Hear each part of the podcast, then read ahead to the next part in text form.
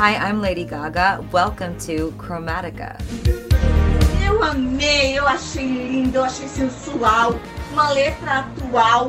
O clipe dela foi maravilhoso. Gente, digno de uma diva. E quem não gostou, enfia o dedo no e cheira, galera. I say this is the dance floor I fought for.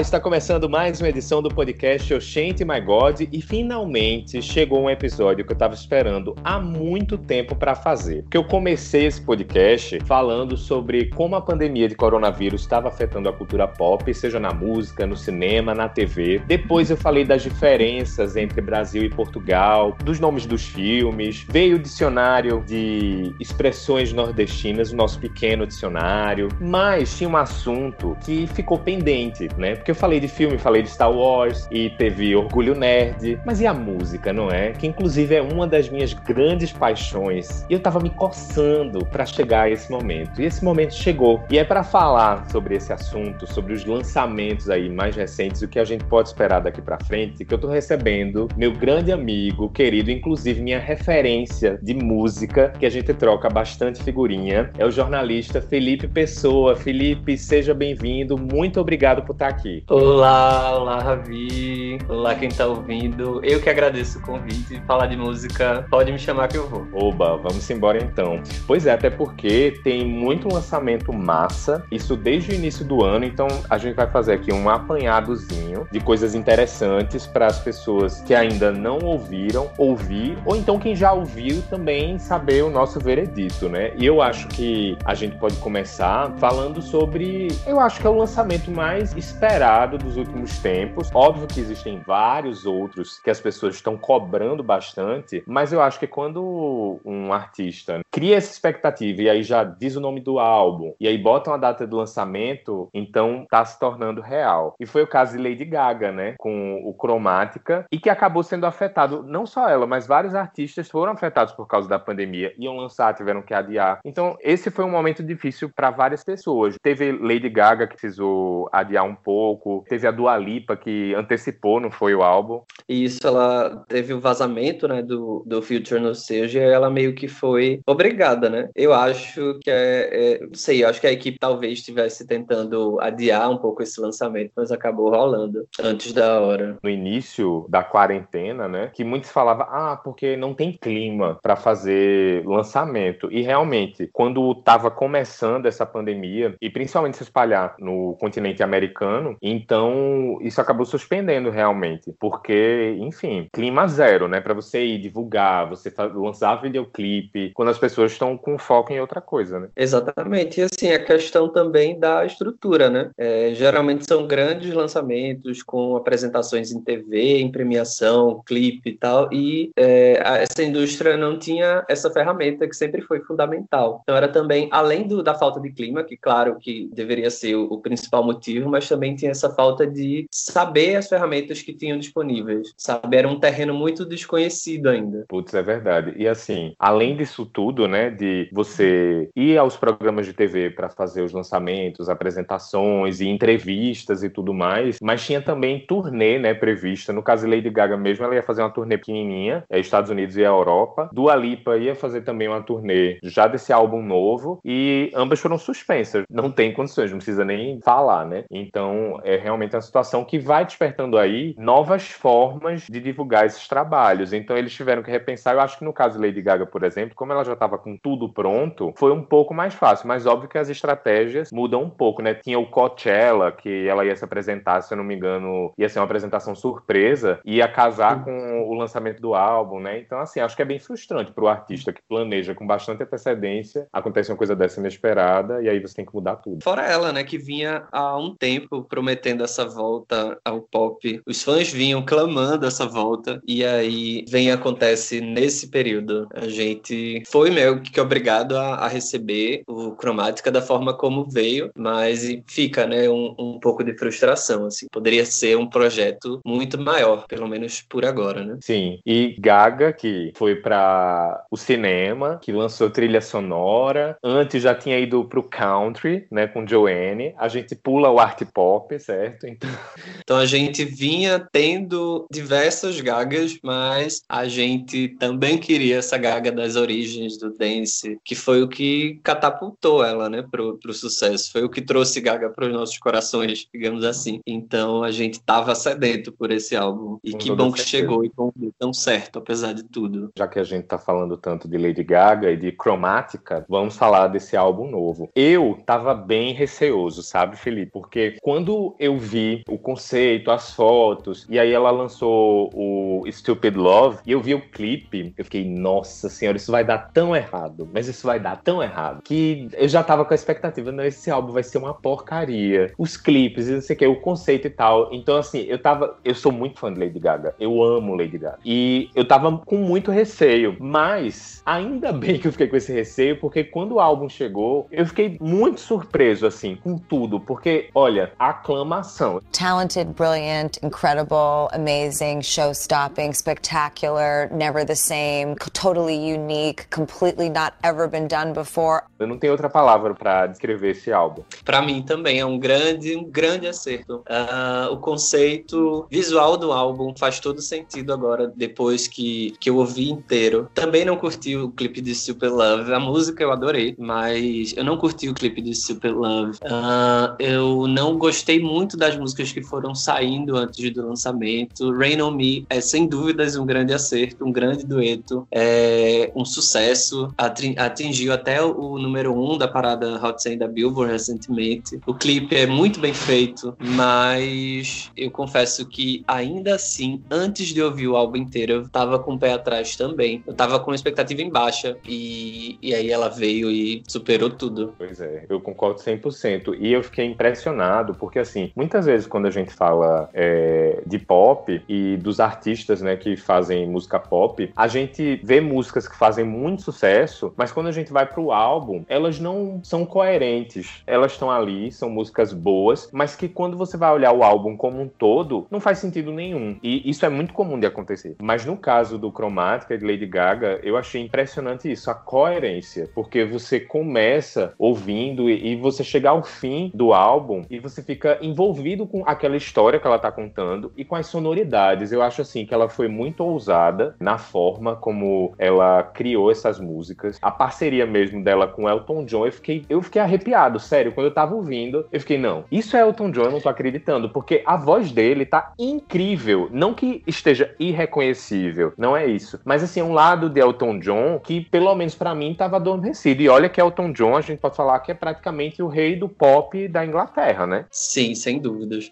É uma das minhas preferidas do disco, sem dúvidas, um grande destaque do projeto. É, como você falou, né, a questão da coerência das músicas é um ponto forte, sem dúvidas. É, ela ter separado o projeto em três atos, com aqueles interlúdios separando. Enfim, eu acho que é, é uma aclamação à Gaga, mas também é uma ode ao disco, que é algo que a gente vem perdendo com, com a, era do streaming e tal, que a gente tá num, num momento em que as pessoas ouvem muito músicas fora do contexto. Mas eu sou um grande fã dos discos, dos álbuns completos, ouvi na sequência e Gaga provou que isso ainda faz sentido em 2020. Sim, uma coisa assim que eu quando vejo um lançamento como esse, em meio a uma pandemia, eu fico triste porque por mais que eu não compre muitas vezes por causa do preço, né, que é caro você você ter disco físico, por exemplo, mas eu gosto de é, nas lojas para ver como é que tá lá, sabe, a divulgação e tal. O de Madonna agora no ano passado, mesmo depois do lançamento, é, lojas como a Fenac, que tinha inclusive no Brasil, né, mas na Europa é muito forte, eles botavam assim uma seção só específica do Madame X. E eu fiquei super curioso para saber como é que devia estar de Lady Gaga agora com cromática, que é super visual, né? Que tem toda essa identidade incrível. Então, assim, é triste, óbvio que se a gente for falar de triste em meio a uma quarentena, uma pandemia, tem muitas coisas que deixam a gente triste. Mas o que eu tô querendo dizer, assim, eu, eu gosto, gostaria muito de poder ver como é que seria essa divulgação numa situação normal, que infelizmente É a bem gente não está vivendo. Isso. O que é interessante também do Cromática é, como disco, como álbum, são as diversas formas em que ele saiu fisicamente. Então a gente tem vinis coloridos, a gente tem uma série de fitas cassete, que é um outro formato também que, que a indústria está tentando Resgatar. trazer, né? exatamente, resgatar, que são fitas coloridas também. Então, é, eu acho que é, também é um acerto trazer tanta opção de disco físico numa época que a gente não, não compra tanto mais. Um- se torna bem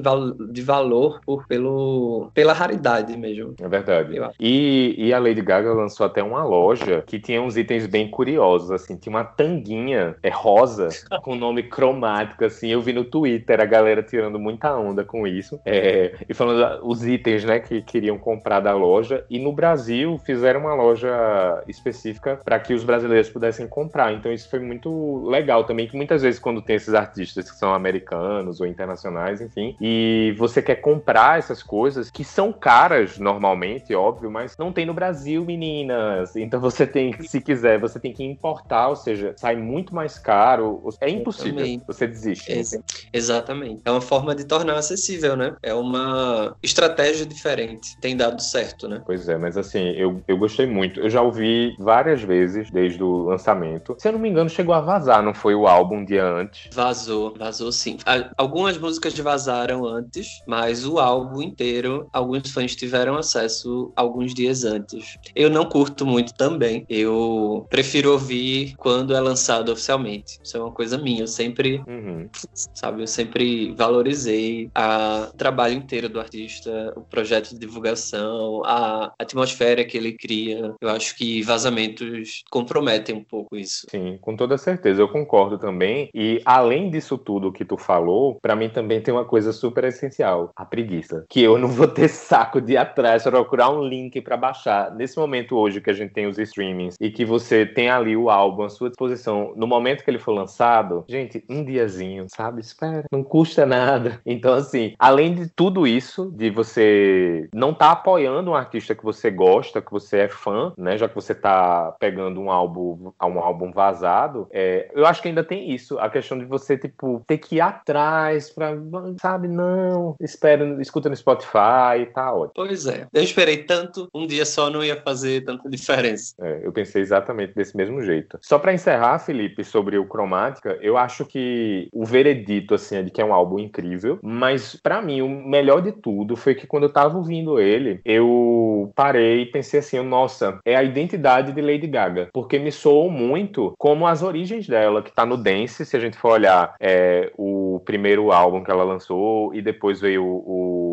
o The Fame, The Fame Monster, enfim, que era sempre com essa pegada. E a gente conheceu ela assim, a gente identifica quando escuta esse tipo de sonoridade, e pra mim foi uma volta dela às origens. Eu achei muito isso, assim, e curti bastante. Pronto, foi o que me fez apaixonar por Lady Gaga no início, foi o que eu tive novamente ouvindo o Cromática. Isso, exatamente. Eu senti uma conexão muito grande com os trabalhos que ela fazia no começo. É, valorizo muito ela ter se arriscado tanto em outros terrenos. É, ela é uma artista muito boa, é, ela sabe o que faz, mas essa volta à origem, para mim, foi totalmente especial. Assim, me fez realmente me transportar para um outro momento. Para um outro universo. Foi- tra- transportou você pra cromática, Felipe.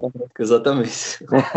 né? Não era o que ela queria, não é tu que queria, Gaga. Tira a gente desse planeta, pelo amor de Deus, nesse momento. Leva a gente pra cromática. Me leva. É isso. Para o mundo que eu quero descer. Eu quero embarcar em cromática, pelo amor de Deus. É isso. Ela conseguiu. Sem dúvidas, isso foi um grande acerto. Pois é, que bom. Eu fiquei bem feliz, assim. Eu tava, como, como você falou, é, teve o receio antes do lançamento, mas depois veio a aclamação. Agora também, quem fez um álbum completamente dance foi Dua Lipa, com o Filter Nostalgia. Eu não tinha ouvido o álbum todo, foi ouvir pra gravar o podcast, e eu fiquei também bem impressionado com, com o disco disco. Eu achei muito interessante. Eu gostei da forma como ela explorou. Mais uma vez, eu acho que foi um álbum super coerente, é, do começo ao fim. E é, eu acho que, óbvio, depois de Lady Gaga, é um dos álbuns do ano. Com toda certeza, assim, disparado, sabe? Sim, para mim, aclamação também. Um grande acerto, uma produção impecável. Uh, não tem participações no disco. Pois é, Felipe, é, maravilhoso é falar isso. Porque foi uma coisa assim que, quando eu tava ouvindo, foi uma das primeiras coisas que me chamou a atenção. Eu fiz, nossa, não tem nenhuma parceria. Aí depois eu fiquei, por que que precisa, né? Porque às vezes, óbvio que parceria é muito bacana e às vezes é incrível, mas também às vezes é tão, sabe, desnecessário em algumas situações, né? Então foi uma das pois é, primeiras é, coisas que me chamou a atenção. É meio incomum hoje em dia ter disco sem participação, né? É muito raro. Eu vejo poucos. Assim. E aí, voltando pro, pro contexto do disco, eu acho incrível. As músicas são muito bem produzidas, muito bem acabadas. A voz dela tá incrível todas Sim. elas. É... Don't Start Now é sem dúvidas uma das melhores músicas pop lançadas nos últimos anos. É, eu acho é... que é o é. hino de 2020 até aqui. É, é o grande lançamento. E aqui no Brasil ainda teve o, o boom de ter estourado dentro do BBB, numa edição Sim. muito assistida, muito comentada. Tamborzinho, e... tamborzinho. Tamborzinho, tamborzinho. Tamborzinho, tamborzinho.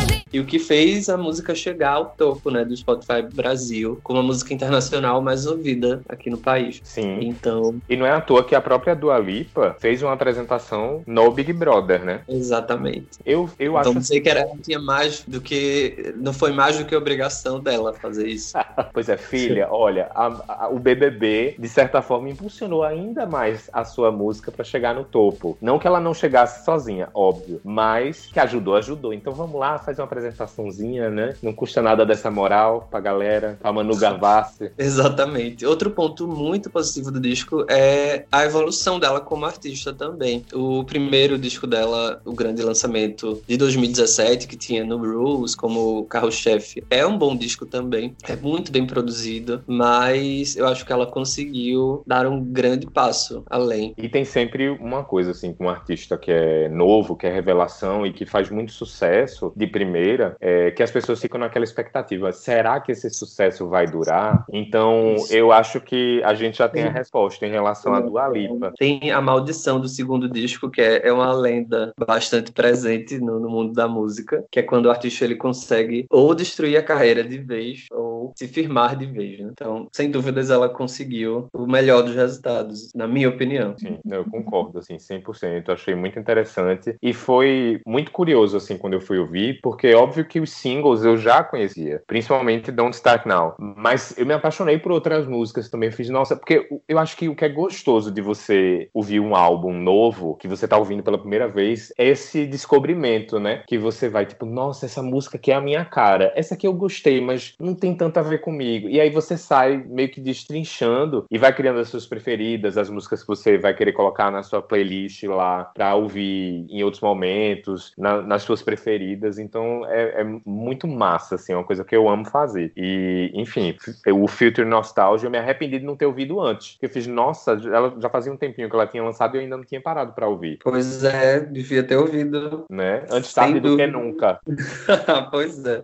Sim, foi muito bem recebido pela crítica, né? Ganhou altas avaliações em, em sites especializados, em publicações especializadas em música, então é um outro ponto positivo para o projeto. Sim. Os clipes sempre incríveis, né, de Dua Lipa, eu tinha assistido é, os que ela tinha lançado e achei também que mais uma vez ela acertou, assim, porque desde New Rules, os clipes dela também são super produções, né, e que tem uma estética muito peculiar, que são sempre muito criativos e tudo mais, então assim, eu acho que ela também é, não errou em relação a isso, ela acertou em cheio com os clipes que ela lançou. É, são sempre muito cheios de referências também de cultura pop dentro do que ela traz, não só na sonoridade, mas na estética também. Eu acho ela uma artista interessante. Sim, e é mais um disco dance. Eu tô sentindo essa vibe assim, porque tanto o Cromática como o Filter Nostalgia, eles têm uma pegada assim meio nostalgia, fazendo o paralelo com o nome do álbum de Dua Lipa, de resgatar uma coisa meio meio anos 80, tem umas sonoridades que você percebe assim, que são familiares pro seu ouvido, sabe? Mas que ao mesmo tempo são coisas muito novas e eu tô feliz até da gente entrar nessa década agora, né, de, dos anos 20, do, dentro do, dos anos 2000 e alguma coisa, e a gente iniciar com, com álbuns com, como esses, porque são produções excelentes, eu acho que é muito interessante o caminho que a gente pode estar tá seguindo quando fala de música pop, porque assim, isso gera uma reação, né? Então eu tô curioso para ver como os outros artistas vão seguir essas tendências, porque Lady Gaga e Dua Lipa, apesar de fazerem trabalhos, são bem diferentes, mas que têm também uma mesma ideia, né, digamos assim, e resgatam a sonoridade. Sem dúvida, as duas beberam da mesma fonte. É, inspirações dos anos 70 em relação à música disco, dos anos 80, com sintetizadores, batidas muito marcadas, e anos 90 também, com a questão da, da pop music mesmo dos anos 90, é, do techno. As duas trazem uma, cada uma a sua perspectiva, mas elas parecem ter bebido das mesmas fontes, assim, isso é interessante de ressaltar também. É. Talvez seja uma tendência para os próximos anos. Pois é, vamos observar, vamos ficar atentos, né? E quem sabe o que é que o futuro nos aguarda, mas com certeza é cheio de nostalgia. Mais uma vez fazendo um trocadilho infame. Mas vamos seguir em frente, Felipe. É, é, outro lançamento que teve recentemente foi de Selena Gomes, que também estava devendo um álbum já fazia algum tempo, né? Pois é, é quase cinco anos separam o álbum, o Revival, o último álbum inteiro que ela lançou, do lançamento desse ano, que é o Rare. Foi lançado originalmente em janeiro e que teve um relançamento agora recente em abril, com algumas músicas uh, extras, né? É também um grande lançamento. É um disco muito bem feito, muito bem produzido, mas ele meio que perdeu o fôlego em divulgação nesse, nesse meio tempo.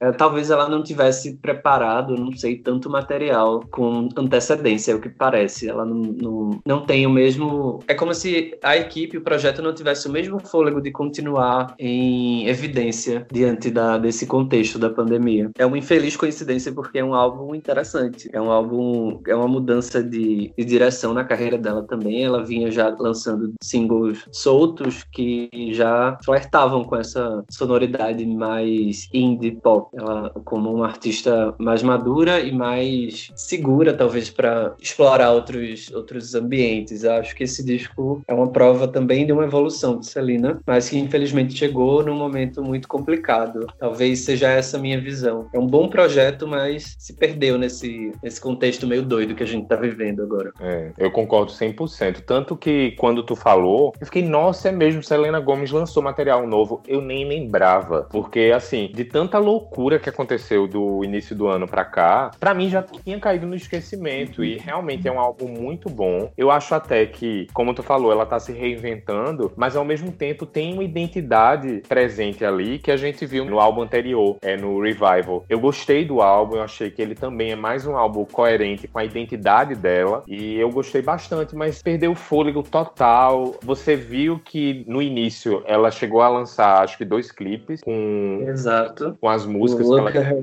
uma, uma música mais dançante Isso. e o Love, Love Me que era uma balada e que chegou inclusive a ficar no top no topo da parada da Billboard. Então é. ela chegou do fôlego, mas algo aconteceu que meio que foi se perdendo aí nesse meio do caminho, infelizmente. Exatamente. E teve a apresentação que ela fez ao vivo e que foi muito criticada na época porque teve falhas técnicas, enfim. E ela chegou a dar entrevistas depois dizendo que estava com crise de ansiedade, que tinha tido problemas técnicos, né, no caso de som mesmo, e que ficou prejudicada. Mas a apresentação nem foi esse fiasco todo, mas muitas vezes, principalmente quando a gente fala de artistas femininas, as críticas são sempre muito maiores, né? Então, assim, você não pode tropeçar que o público já cai em cima. E eu não sei se tem a ver com isso também, mas óbvio que no contexto da pandemia faz todo sentido isso que tu falou, Felipe, de que eu acho que ela saiu prejudicada. E esse disco ele poderia ter perdurado mais tempo a divulgação e parece parece que ele foi lançado, sei lá, ano passado, porque a gente agora tá encerrando o primeiro semestre e eu nem lembrava dele, por exemplo. E é um álbum incrível. Pois é, exatamente. Parece que ele envelheceu muito rápido ou perdeu o fôlego muito rápido, mas é um, é um lançamento desse ano e é um, um dos bons lançamentos pop desse ano. Sim. Vamos ver, né, se depois que essa situação se normalizar um pouco, se ela retoma a divulgação, se vai tentar fazer algum tipo de lançamento novo. Foi como você falou, teve um relançamento com músicas inéditas, mas sei lá, vai lançar clipes, alguma coisa do tipo para tentar reanimar essa situação, porque realmente é triste se ela parar a divulgação já a partir de agora. É frustrante até. Mas é isso, vamos esperar para ver, né? Sim, mas falando em fôlego, tem uma pessoa que tá justamente no contrário dessa situação. E essa pessoa é a Pablo Vittar, que lançou o 111. Eu acho que fala assim, né, Felipe? 111. Eu sempre Eu na... falo sim.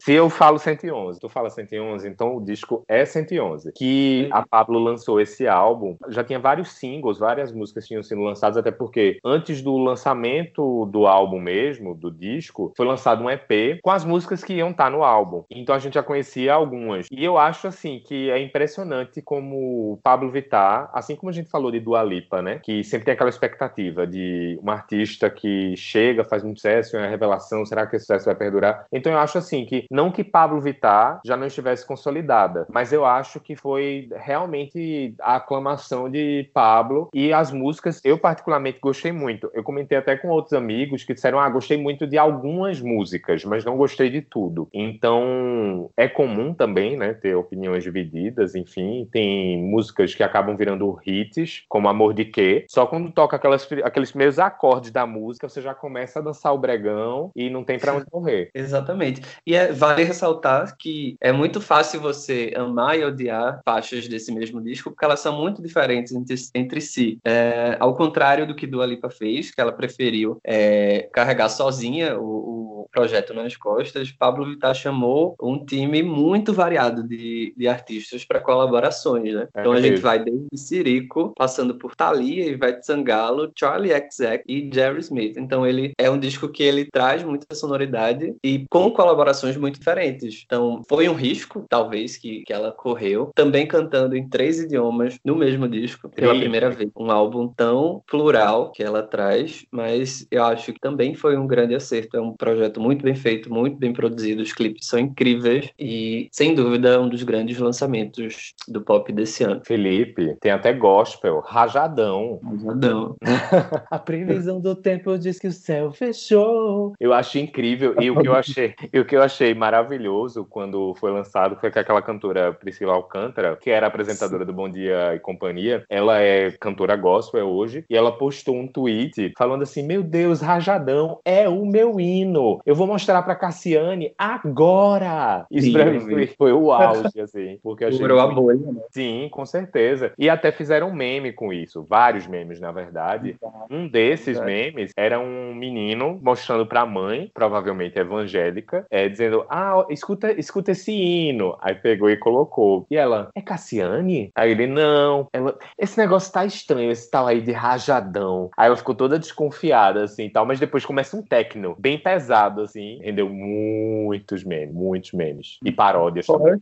O, o single inicial do projeto, que é o Parabéns também, foi um grande viral ah, aqui no Brasil, pelo menos, que virou um grande meme também, muito comentado, muito cantado. Todo mundo que mandava parabéns, pra, pelo, menos nas, pelo menos nas minhas redes sociais, eu vi muita gente desejando feliz aniversário com essa música, na, na, na época do lançamento. Meu Deus, tem um vídeo que é de uma galera dançando na rua, aí passa uma viatura da polícia e abre caminho assim, e a galera nem aí dançando, fazendo a coreografia, porque realmente a vontade que dá é de aprender pra dançar igual. Eu não tenho essa habilidade, mas a vontade eu tenho. A vontade, a vontade a gente até tem, né? É, falta habilidade mesmo. Bem, mas vamos falar também aqui, só pra gente citar também, porque foi um momento que teve muitos lançamentos, é, pouco antes da pandemia, mas durante a pandemia também. E pra gente citar, teve o lançamento, por exemplo, de Ludmilla. Eu não sabia nem falar o nome do álbum que ela lançou, que ela lançou um álbum de pagode que ela já tava prometendo há um tempinho. Fez a live até, caiu na piscina. Olhe, uma loucura.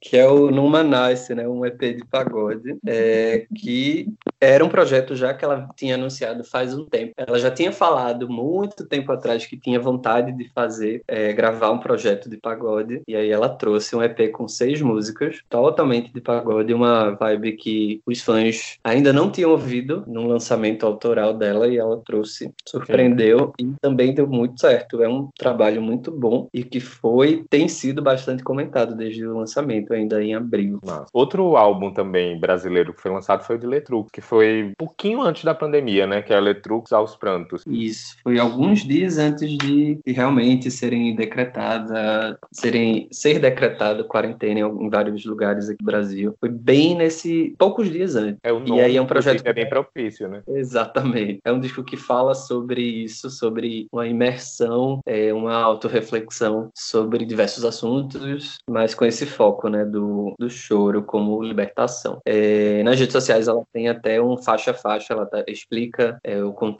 a criação de algumas, de todas as faixas do, do projeto. E é um disco que os fãs já vinham esperando há muito tempo. O último trabalho dela, o Em Noite de Climão, foi de 2017. Ela veio com uma turnê muito extensa até pouco tempo atrás. Hum. E aí já estavam bem sedentos para um material inédito e ela trouxe. Pois tem é, colaborações interessantes, tem colaboração com Love Fox, que é a, a vocalista do Kansas. Exatamente. E é um disco que tá, sem dúvida, no, entre os meus preferidos desse ano. Eu ouvi muito e eu não canso de ouvir. Ah, que massa. Outro grande que não foi assim 100% aclamado pelas uhum. pessoas que eu vi nas redes sociais. Causou meio que uma polêmica, talvez pela expectativa alta que muitas pessoas tinham, ou por um, quem sabe, uma surpresa por ela seguir um caminho um pouco diferente, principalmente na, na questão do tema. Sim. Mas eu acho o álbum muito bom. É, expectativa é sempre complicado, né? Porque envolve muita coisa, as pessoas acabam se frustrando e aí vão reclamar muito no Twitter. É difícil, mas Exato. eu acho Letrux incrível, ela é maravilhosa. Tem um vídeo dela que, se eu pudesse, eu compartilhava todos os dias no, no meu Instagram, que ela num show, e ela falando, gente, que a galera tava, ei, Bolsonaro, vai tomar no. E elas, ei, ei, ei, não, peraí, a gente não vai mandar porque isso é, uma, é um ato sexual, homoafetivo, tal, então a gente não vai mandar ele fazer isso, não. A gente vai dizer que. Então, assim, ela ensinando uma coisa básica que eu vejo várias pessoas falando e que eu particularmente acho errado, que estimula até a homofobia, enfim, o próprio machismo. Sim. E as pessoas não se tocam quando estão falando isso. E ela lá, tipo, dando uma aulinha em pleno show. Que é mais maravilhosa que isso? Não tem.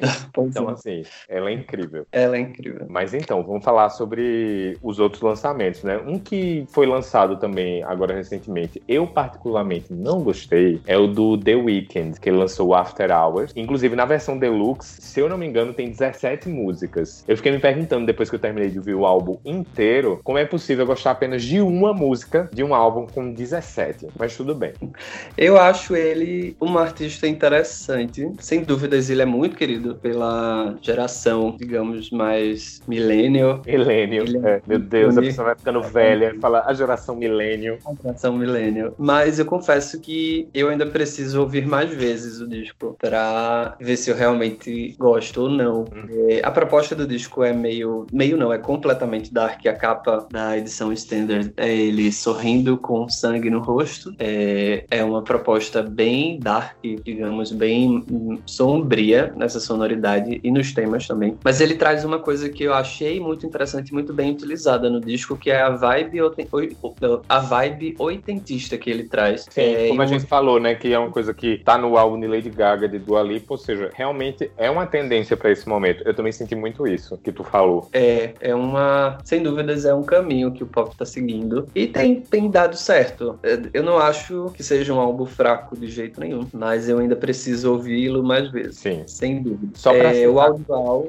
os clipes que ele lançou até agora são muito bons, muito bem feitos. Eu acho a estética que ele tá propondo muito interessante e muito bonita mesmo. Mas talvez seja um álbum um pouco sombrio demais para esse momento, para mim. Você acaba querendo uma coisa um pouquinho mais alegre, não é? Um pouco mais leve, talvez. Isso. Muito aguardado, né? Porque o, o disco anterior, assim, ele tinha feito um EP, tinha lançado um EP em 2018, o My Dear Melancholy, mas disco mesmo foi o Starboy, que foi bastante sucesso em 2016, quando foi o ano de lançamento, mas já, também já fazia muito tempo, né? Que a gente tava sem um lançamento digamos, completo, um álbum completo. Houve também muita expectativa aí. E eu acho que ele entregou. Serviu, é, acho sim. que os fãs devem ter curtido. E assim, só para citar os outros lançamentos, né, que rolaram de álbuns, teve, por exemplo, o da Megan Trainor, que lançou o Treat Myself, é um álbum novo também cheio de parcerias, música bem pop, e não vi muita repercussão em cima disso, mas a Megan Trainor, que é dona de um mega hit, mas que depois as outras músicas dela não fizeram mais tanto sucesso assim. E outro lançamento que teve foi da Jojo, que canta Too Little Too Late, que lançou Good to Know. Ela hoje tá muito madura, eu curto muito a vibe dela. Inclusive, o álbum anterior dela é incrível, então quem tiver curiosidade, escute e escute o novo também, que ambos e são ela, maravilhosos. Ela passou por coisa, né? Uma indústria passou que ela é, teve. Porque tinha um contrato e aí ela não conseguia, por exemplo, é, ser a dona das músicas antigas. Então, o que, é que ela fez? Ela regravou tudinho, lançou novamente e, por exemplo, Too Little Too Late, se você for olhar no Spotify, tem duas versões. Tem a versão que foi lançada na época, tipo, há anos e anos atrás, e tem uma que ela regravou, se não me engano, em 2018, que, tipo, tá com a voz dela de hoje, com novos arranjos e até com uma forma de cantar diferente. É, tem que buscar alternativa, né? Taylor Swift fazendo escola. Pois é, tem que correr atrás, né?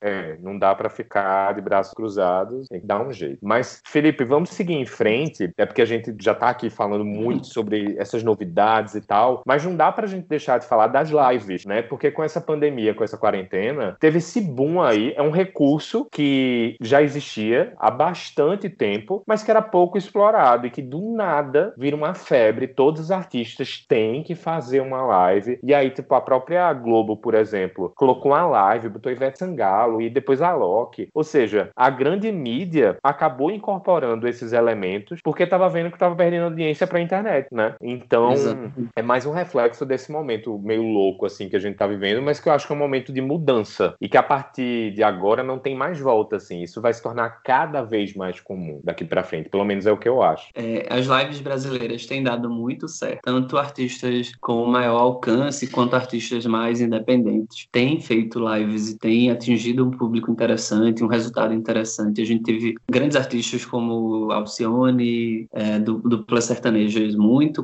conhecidas, Bruno Marrone, Jorge Mateus, teve Marília Mendonça, teve Sandy Júnior, né, que Meu voltaram para uma live. Pausa, vamos lá, falar da live de Sandy Júnior. Porque, assim, foi, eu acho que uma das poucas lives que eu fiz questão de assistir, porque o que é que acontece, né? Vamos lá. Existe um fuso horário, uma diferença de quatro horas do Brasil para Portugal. Então, quando marcam uma live para 8 da noite no Brasil, já é meia-noite aqui em Portugal. Então, assim, eu tive que ouvir a live no volume 5, porque já estava muito tarde e eu não podia nem, tipo, extravasar, sabe? Então, pois foi é. uma das poucas lives que eu vi. E a gente não sabe que horas termina, né? Teve live de 10 horas, de 8 horas de duração. Imagina. Não, aí, assim, a de Sandy Júnior, eu fiquei naquela expectativa, assim, é, de assistir. Eu fiz faixinha, eu peguei um um, um, rolinho assim de papel higiênico, escrevi Sandy Júnior, porque é a sensação de ir pro show, entendeu? E fui bem tabacudo.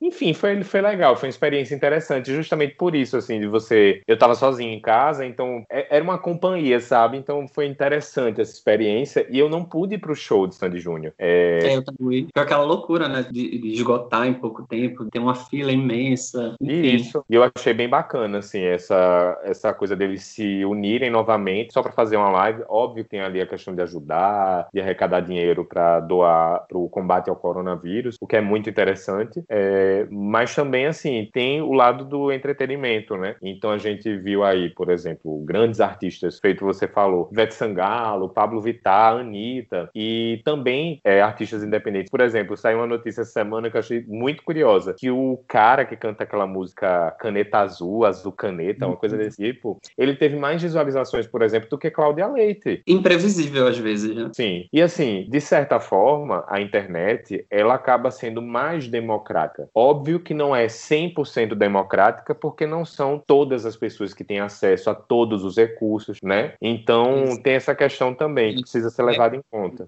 Estruturas. A gente já teve muito artista criticado por ter muita gente na equipe trabalhando. Então, são realidades diferentes o tempo inteiro, né? Tanto para quem faz quanto para quem está assistindo também. Verdade. E polêmicas envolvendo é, consumo consumo de bebida e como não tem uma classificação etária na live do YouTube de proibir, por exemplo, que pessoas abaixo de 18 anos assistam, então assim, o CONAR vai lá e proíbe, notifica, então isso gerou muito polêmica, muita polêmica. Alguns artistas não entenderam, inclusive, as notificações, criticando e dizendo, ah, por que isso, por que aquilo. É, é uma situação complicada e que as pessoas precisam também ter um pouco de bom senso, principalmente em relação é, a essa estrutura da live, que antes tinha uma proposta muito caseira e depois virou uma coisa de mega produção, né? De show mesmo. É algo questionável até, né? Sim, com toda certeza. É, são um grande destaque as lives brasileiras, sem dúvida. E a gente tá longe de terminar, né? Tem artista é, que já tá fazendo segunda, terceira live. É um caminho sem volta, não tem para onde. Agora, já que você falou que as lives brasileiras estão deixando as internacionais no chinelo, não dá para deixar de citar a live de Lady Gaga, que tinha expectativa gigante. Eu, inclusive, assisti aqui a transmissão pela TV, fiquei esperando para ver. Eu fiquei sério, é isso mesmo. Tipo, umas coisas gravadas. E olha, eu achei, para não dizer outra coisa, eu achei tão fraca. Abaixo das expectativas. Pois é, e com aquele clima, não sei que, sabe? Era uma line grande, né? Muitos artistas. Foi cansativo. E a gente, eu não vi, sinceramente, eu não vi. Eu vi trechos apenas. Eu comecei a ver e desistir, de tão chata que tava. É isso, talvez a gente tenha se acostumado com as lives feitas aqui no Brasil. São um pouco mais parecidas com shows de verdade do que algo assim, mais produzido. Pode ser isso, não sei. É verdade. Agora, uma coisa que aconteceu também durante esse período né, de quarentena foi que os fãs, eles começaram a reavivar os álbuns antigos de alguns artistas. Então foi um fenômeno curioso que a gente tem observado nesse período da quarentena, que aconteceu com várias pessoas. Aconteceu, por exemplo, com Madonna, com Sim. Britney Spears, se eu não me engano, acho que até com Mariah Carey também, não foi? Mariah Carey, exatamente. A trilha sonora do Glitter, que é aquele filme que foi lançado no dia 11 de setembro de 2001, aquele dia. Então ele já foi visto como um grande fracasso da carreira dela por conta dessa coincidência na data de lançamento. Ele já foi renegado por ela é, e ele entrou para as plataformas de streaming semana passada. Um disco lançado em 2001, mas que foi disponibilizado semana passada, muito pela,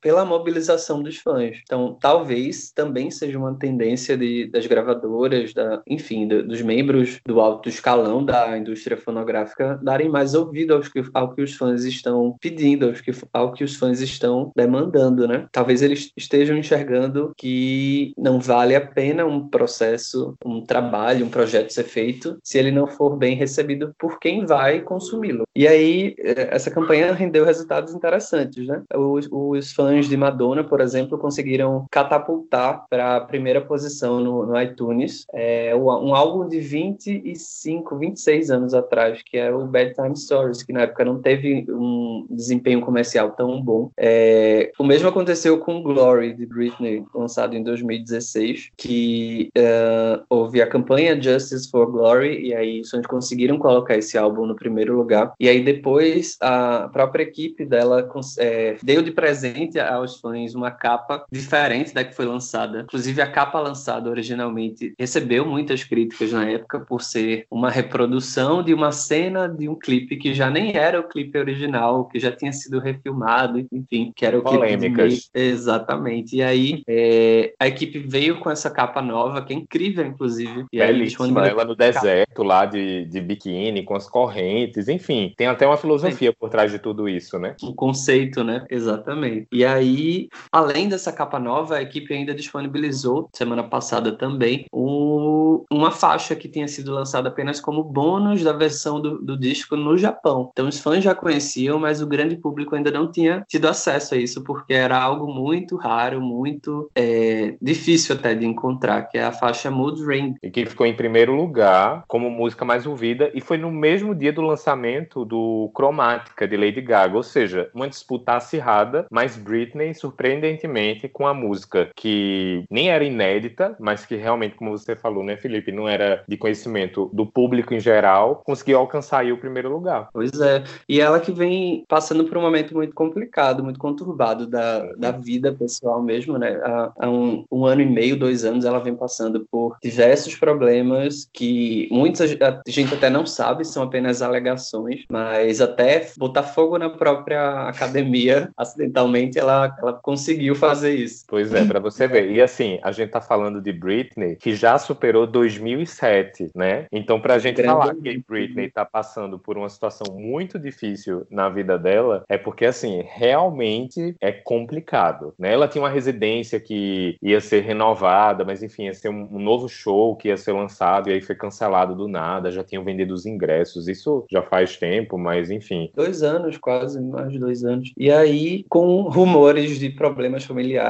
rumores de problemas na justiça, rumores de até aposentadoria, que inclusive a irmã dela, que também é cantora, né, a Jane Lynn Spears, ela deu uma entrevista também recentemente e disse que descartou essa possibilidade de Britney se aposentar de fato da música, mas que também disse que por enquanto não há nenhum projeto de um novo lançamento. É o que é muito triste, porque, enfim, ser fã de Britney é muito sofrido, viu, minha gente? Para quem não é fã dela, você não sabe o quanto que a gente sofre. Eu e Felipe, a gente é muito fã, louco por ela. Pois é. E aí, como um lado positivo, assim, desses últimos dias, a gente teve a comemoração de 20 anos, né, do lançamento do icônico álbum I Did It Again. Maravilhoso, é... tô fazendo coraçãozinho aqui com a mão. Pois então, é, inclusive com homenagem da NASA, né, para aquele clipe é, em que ela dança no, no em Marte. Então, a, a, o perfil de uma sonda da NASA que tá para ser mandada para lá, para Marte, é, fez uma brincadeira com o perfil oficial dela, falando, citando trechos da música, enfim, foi algo bem divertido, já que a, a gente não pode ter grandes comemorações assim nesse período, mas a gente não pode também deixar passar em branco datas como essas, assim, a gente como fã, né, a gente fica feliz que algo lançado por um artista que a gente goste ainda seja relevante 20 anos depois, né? Reconhecido, né? Princesa do pop que chama, tá certo, meus amores. E aí Britney prova ainda que mesmo depois de mais de 20 anos de carreira, ela ainda é um nome relevante, porque lançamentos de coisas não novas, né, coisas já antigas, como a música de quatro anos atrás, uma capa nova para um disco antigo, algo ainda, essas coisas ainda trazem um buzz pro, pro nome dela, ainda trazem o nome dela em evidência. É, imagina se fosse um álbum novo, com novos clipes, o quanto que isso não ia ter de repercussão, né? Então a gente espera, assim, que ela, antes de mais nada, retome aí as rédeas da vida dela e que volta pro pop,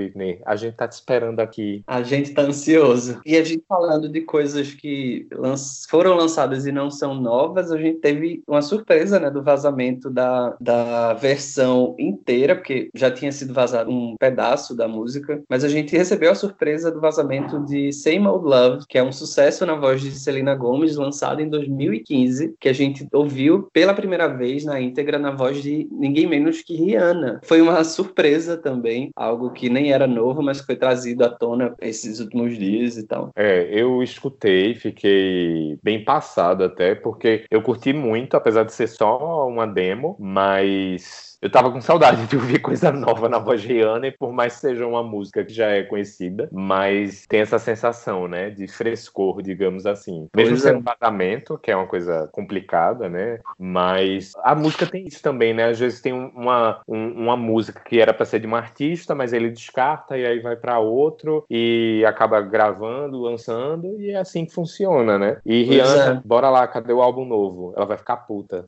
com quem pergunta. pois é. A gente tá muito tempo esperando esse álbum novo, afinal, Ente já vai fazer aí cinco anos de lançamento, já fez. É, ela tá provocando a gente tem um tempo, né? No final do ano passado, ela postou uma foto dizendo que tava ouvindo o álbum, tava finalizado e que tinha ficado incrível, mas até agora nada de lançamento, né? Cadê, Fia? Não dá para fazer sua maquiagem, lingerie. Bora fazer um pouquinho de música também, tu já tá rica, empresária. Pois é, ajuda a gente. É, me ajuda a te ajudar. É bem nessa vibe mesmo. Mas, Felipe, já que a gente tocou nesse assunto, então vamos caminhando para o fim do podcast e a gente falou muito dos lançamentos, das coisas que fizeram sucesso e tal, mas o que é que tá faltando ser lançado? Óbvio que acho que o primeiro da lista é o álbum novo de Rihanna, né? Isso não tem dúvidas. Dividia o espaço com o Cromática, mas o Cromática saiu e, e o R9 ainda tá lá, em espera. Eu fico com tanto receio disso, porque assim, você fica numa expectativa e aí eu fico com medo que aconteça exatamente o meu receio com Gaga, de tipo, tipo, será que vai estar tá à altura da expectativa que foi gerada, né? Pois é, exatamente. Então, vamos ver. E aí, também vale lembrar que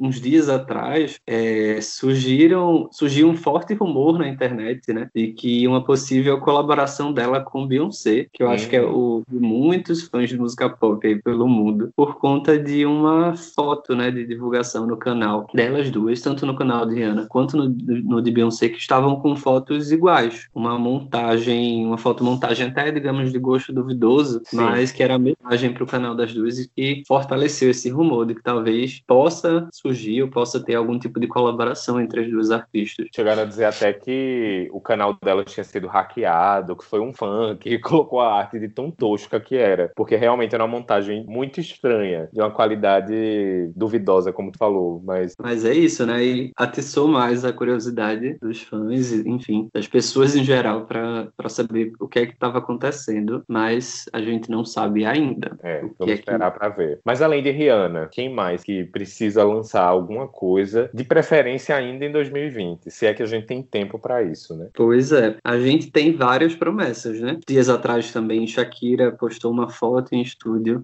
gravando algo e disse que era uma resposta a pedidos de fãs que ela tinha visto pela internet. Então ela disse que entendeu o recado, que estava fazendo alguma coisa a respeito. Então a gente pode esperar algum tipo de lançamento dela para os próximos, enfim, próximos dias, próximos meses, a gente não sabe. Outra que anunciou também é, um lançamento é, foi Lorde. Ela publicou um texto que disse que estava trabalhando no sucessor de Melodrama, que é de 2017, mas que também não tinha data para lançar. Ela não deu nenhum detalhe sobre isso. Disse que ainda ia começar as gravações, mas que já estava aí no processo de criação desse álbum. Então, mais uma promessa. Eu tô ansioso, eu gosto muito dela. Os dois álbuns que ela lançou, eu ouvi muito. Eu acho ela uma artista muito interessante e que talvez ela tenha muita coisa para dizer pra gente nesse, nesse próximo projeto. Outra que anunciou que tá aí se dedicando à criação de músicas, de coisas novas, foi Christina Aguilera. Ela ganhou um piano de presente no, no Dia das Mães e ela disse que isso tinha inspirado muito ela para compor e que ela estava compondo músicas lindas, novas,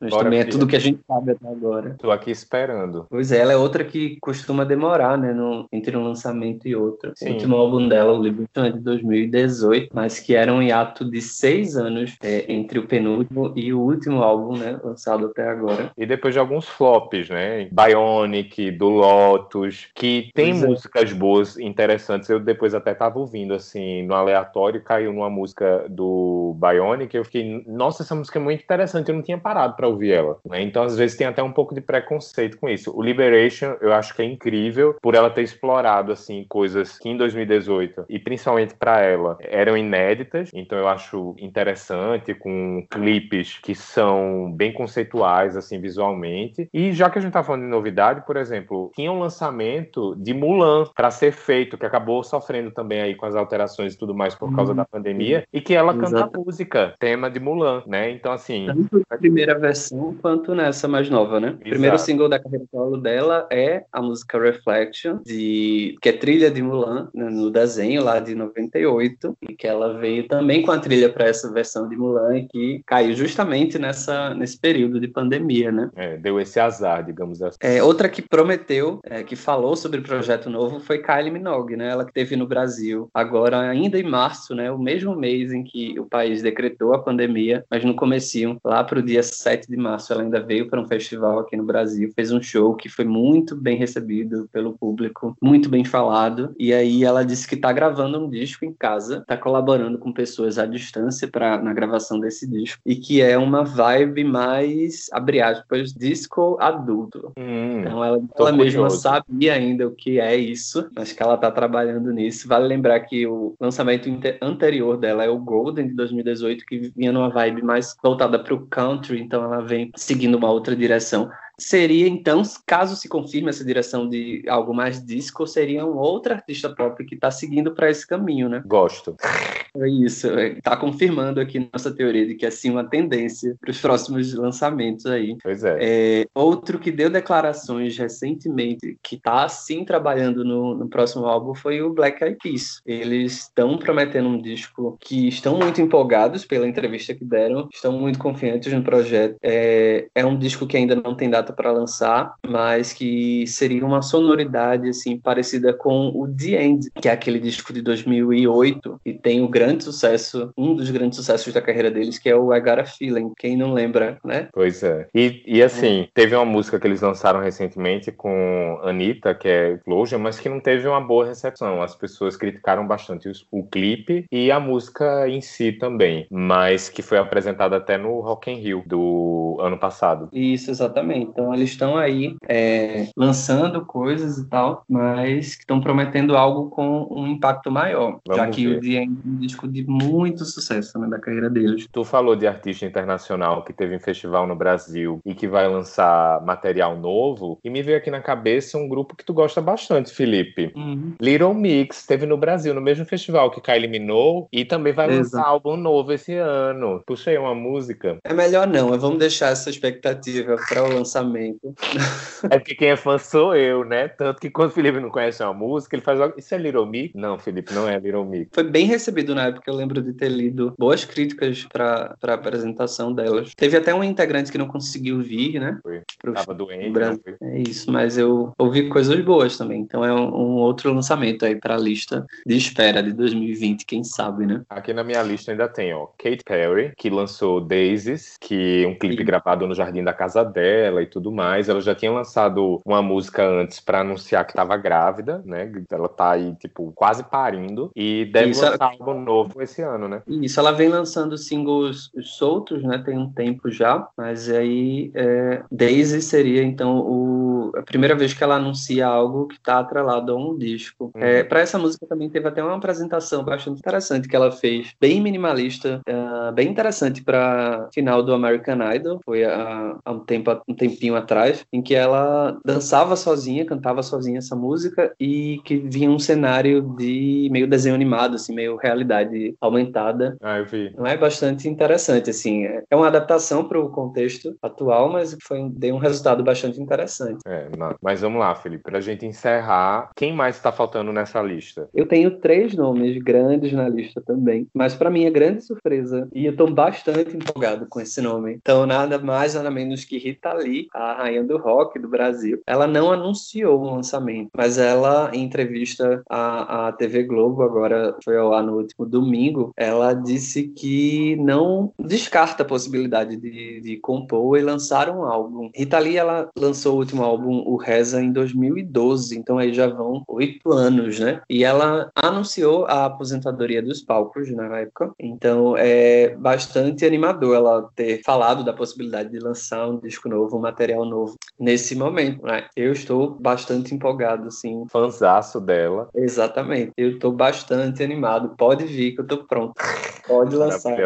Rainha, vai, Rita Lee, manda um álbum só não, manda logo três, que é pra gente compensar pelos anos que não teve nada, né? Desde 2012. Exatamente. Para fechar essa lista de promessas de lançamento, eu trouxe dois nomes que recentemente se envolveram em polêmicas. Uh, não tem como não falar de Lana Del Rey, que uns dias atrás ela publicou né, um, uma carta aberta nas redes sociais e que causou bastante burburinho nas redes sociais, tanto a favor quanto contra. Ela foi acusada, enfim, ela teve sofreu acusações até meio pesadas assim de ter sido racista, de ter sido machista, enfim, que ela se abriu um pouco, disse que estava cansada de ser atrelada a um comportamento que glamorizava o abuso contra mulheres e tal, e ela nem foi, não foi tão bem recebida assim. Ela citou alguns nomes de outras artistas nesse manifesto, digamos assim, é, como Ariana Grande, Cardi B, Nicki Minaj e Beyoncé. E aí ela foi bastante criticada. E nesse mesmo texto ela anunciou o nome e a data de lançamento do próximo álbum. Então ela lançou um disco ainda no ano passado, o Norman fucking Rockwell, inclusive é muito bom, foi bem recebido também pelo público, pela crítica, e ela Eu anunciou. capa. Eu também não. Vamos dizer que o único defeito talvez tenha sido a capa. E ela anunciou esse, esse projeto novo que deve sair aqui para o dia 5 de setembro. Massa, eu gosto muito de Lana, inclusive ela tá me devendo uma parceria com Marina, certo? Eu sou fã iludido, então eu acho que um dia, quem sabe, pode ser que role, mas enfim, enquanto isso eu tô aguardando. É, tá para se chamar White Hot Forever. Então, daqui para setembro, talvez a gente tenha, além desse disco, inclusive, mais um ou dois livros de poesia é, lançados por ela. Eu tô curioso, Felipe, pra saber esse último nome da lista. Se a gente fala de música e de polêmica, a gente não tem como não passar pelo nome de Anitta, né? Então é ela que eu trago para fechar essa lista de promessas musicais aí para os próximos meses. Nos últimos tempos, Javi, ela tem se envolvido em certas polêmicas, né? Ela, ela teve um, um desentendimento público com um jornalista aqui, né, Léo Dias, que expôs alguns áudios que seriam teriam sido gravados por ela em certos contextos e tal. Isso ainda tá rolando. Disse que ela A gente tinha sido ameaçada, né, por ele, inclusive. e tinha sido chantageado, enfim, são acusações mútuas e muito graves que eles trocaram, né? Foi de conhecimento público, a gente não sabe o que é que isso ainda pode render. Mas ela tem tido uma postura que eu acredito que seja muito positiva. Ela é uma artista muito ah, seguida, de muito alcance aqui eh, nas redes sociais, então ela tem usado esse espaço para promover lives em que ela fala de diversos assuntos bastante pertinentes. Então ela já teve live com parlamentar para falar sobre o projeto de lei, ela já teve live com, com a Gabriela Prioli, né, que é a apresentadora e advogada, para falar sobre conceitos básicos de política que muita gente não tem acesso, não entende e tal. Então ela tem usado a voz e o espaço dela para falar sobre assuntos muito, muito pertinentes, muito urgentes e muito importantes, né? É, necessários. Exatamente. Urgentes e necessários, né? Mas falando de música, ela tem um single aí, talvez que esteja para chegar, né? Inclusive vazou a capa, uma provável capa desse projeto. É, a música se, chama, se chamaria Toca-me, em espanhol, e que faria parte de um álbum que tá para chegar, que seria o primeiro grande lançamento voltado principalmente para o público internacional. Sim, inclusive o clipe dessa música foi gravado, se eu não me engano, em Salvador. E tem uma expectativa gigante, porque as pessoas estavam acompanhando essa gravação, que foi feita na rua, e